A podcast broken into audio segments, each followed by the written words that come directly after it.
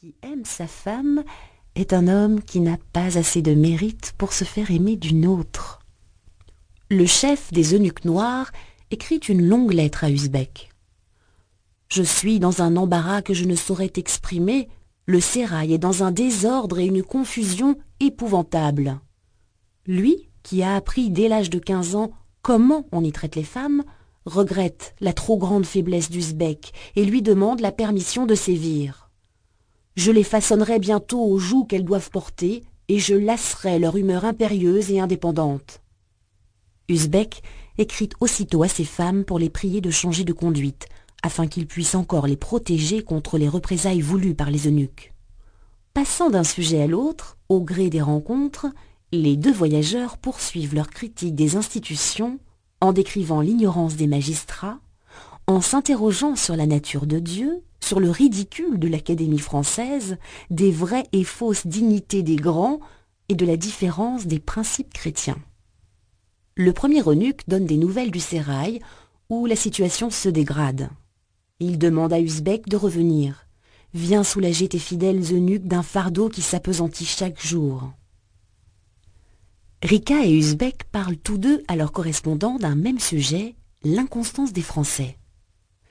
L'un évoque la fortune des financiers passant de la richesse à la pauvreté, l'autre les caprices de la mode. Uzbek revient à la politique et compare les États européens. Les gouvernements sont monarchiques et évoluent vers le despotisme ou la république. Seuls les Anglais ne sont pas soumis totalement à leurs princes. Mais si le pouvoir des rois d'Europe est grand, ils ne l'exercent pas autant que les sultans perses derniers mettant tout simplement à mort ceux qui leur déplaisent. Le roi de France peut accorder sa grâce.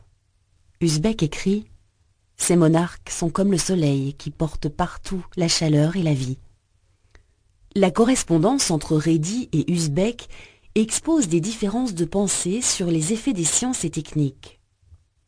Redi cite les méfaits de l'invention de la bombe, les ravages de la chimie, les maladies exotiques rapportaient des expéditions rendues possibles par l'invention de la boussole.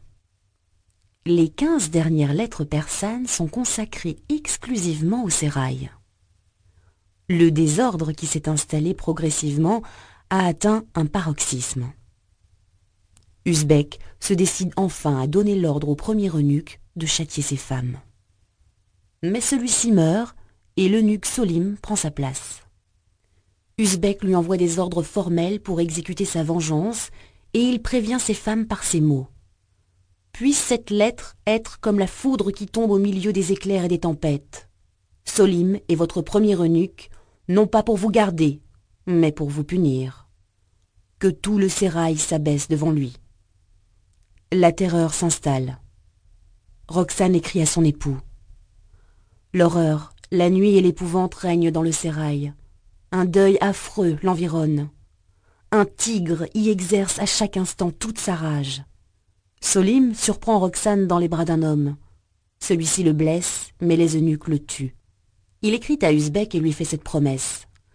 Tes malheurs vont disparaître, je vais punir. Je sens déjà une joie secrète.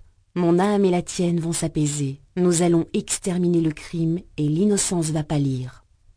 Le même jour, Roxane adresse une dernière lettre à son époux. Elle lui crie toute la violence de sa haine. Elle lui apprend qu'elle lui a toujours caché ses sentiments, qu'elle a toujours été libre dans la servitude qu'il lui imposait. Le poison coule dans ses veines et son suicide est un dernier acte d'indépendance.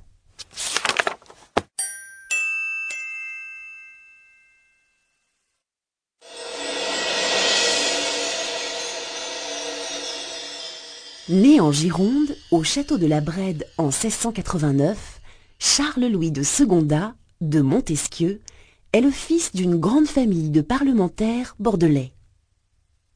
Afin qu'il se souvienne toute sa vie que les pauvres sont ses frères, on lui donne un mendiant pour parrain lors de son baptême, et il est élevé parmi les paysans au bourg de la Brède. À l'âge de onze ans, son père, le confie aux oratoriens d'un collège de la région parisienne, où il restera pendant cinq ans.